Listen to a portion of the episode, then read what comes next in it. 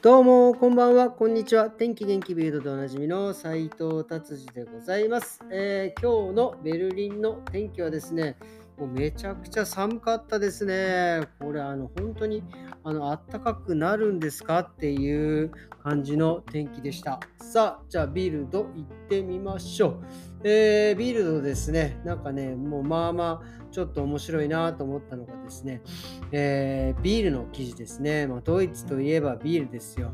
で、ドイツでね、あのビールが最も多い町はどこかなんていう記事が載っててですね、一番ですね、ビールの、えー、て言うんですか、種類が多い都市はどこかって、えっ、ー、とね、そう1位はですね、ダダダダダ、もう1位しか言いません。ベルリンです。えー、ベルリンで、これ何種類あると思います？ベルリンだけで。558種類のビールって。これどんだけあんだよっていう感じですよね。こんなにあったんだって、まあ、僕もね、もうドイツ二十何年いますけど、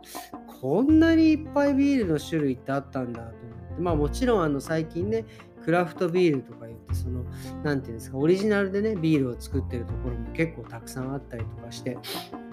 非常にね、なんかビールのこう、こうなんていうんですかね、味わって飲むっていう感じですかね。なんかそのワインってこう結構ほらね、ちょっと味わって飲むような感じじゃないですか。ビールもね、最近はなんかそうやって、こう本当にね、あの昔は、まあまあ僕、僕はですよ、僕はあの昔はピルツナーって、ピルスナーってビール、あのいわゆる色が薄くてですね、えー、てうんですかあのドライな感じのビールですよ。多分、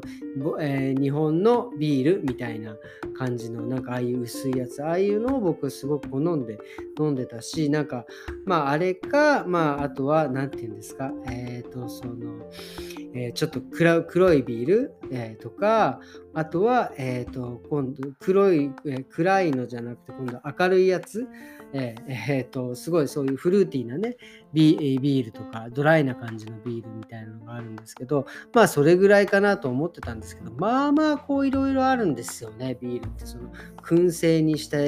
したビールとかですね。で黒ビールでもですねなんかいろいろ種類があったりとかしてねこれほんとねこう味わい深いというような感じがですね最近ちょっとビールねえー、いろいろこう、まあ、今更ですけど、ちょっと楽しんでますね。ただね、こう気候がね、寒いんでね、ちょっとこう、ビール飲むぞっていう感じにはならないんですがね。ただ、その、この間ね、それこそチェコに行って、チェコはもうね、ビールが、えー、有名なんですけども、えっ、ー、とね、チェコのね、そのね、僕ね、その、どのビールかね、ちょっと忘れちゃったんですけど、なんかね、すいませんね、黒いビール、黒いビールって。黒いビールでですね、すげえ美味しかったんですよね、あれ。なんていうビールだったかね、もうさっぱりわかんなくて、あれをね、もうぜひね、もうもう一度飲みたいなと思って、えー、その時にね、写真を撮ったんですけどね、その写真が、こうなんてよく旅行行くとあるあるなんですけど、なんかいっぱい写真撮っちゃって何が何だかね、よくわからないみたいな、えー、感じでですね、あえー、アウグスなんちゃら、アウグスティーナとはちょっと違うんですけど、アウグスなんちゃらっていうビールですね。これちょっとちゃんと、えー、調べて、えー、いつか、ね、その美味しいビールを発表したいと思います。ということですね。ビールは、えー、奥が深いですね。はい。っていうことで、ビールの話題はこんな感じにします。そして、えっ、と、今、サブスクでね、一躍、えー、ババッと伸びたですね、ネットフリックスっていう、ね、僕も加盟して、加盟っていうかなんか入ってますけど、サブスクしてますけど、これを株価がですね、えー、年初めてですね、40%以上、えー、どんどん下落していったっていうことですね。まあ、だから今回その、まあね、あのウクライナ、えロシアのね、その戦争問題もあって、多分ユーザーがバーッと減ったっていうのと、まあそのね、ロシアから、えー、撤退したとかそういうのがいろいろあって、まあもちろんその下落してるっていうのもあるんですけど、これあの、あのネットフリックスって、あの、えー、パスワードをね、人に教えて、えー、これ、1回加入すると3、2か、2、端末2つか3つまでは見れるはずなんですよね。で、それを、まあ、1つお友達に渡して、そのお友達が、まあ、無料で見るみたいな、えー、感じです。できる、できるんですけど、まあ、それがね、大体約、えー、約1億世帯がそうやって無料で見てるんじゃないかっていうのもあるわけですね。まあ、もちろんそれはもう多分ね、えー、計算の上だと思うんですけど、まあそれにしてもね、結構ババッと下がってきたのの原因は、まあこの新聞には書いてないですけど、まあ僕が思うにやっぱりこうなんかいろんなものがね結構もうサブスクになってきた。例えばそのスポーツ見るのもスポーツ専用チャンネルとかもなんかねいろいろあったりとかまああのディズニーチャンネルもあったりとかまあなんかいろいろね、えー、入っててですねこう最近僕もその NHK のオンデマンドなんちょっと入ったんですけど、やっぱああいうの入るとですね、えー、こう NHK のね、大河ドラマから、ね、現代、現代、クローズアップ現代から NHK スペシャルから結構本当 NHK ね、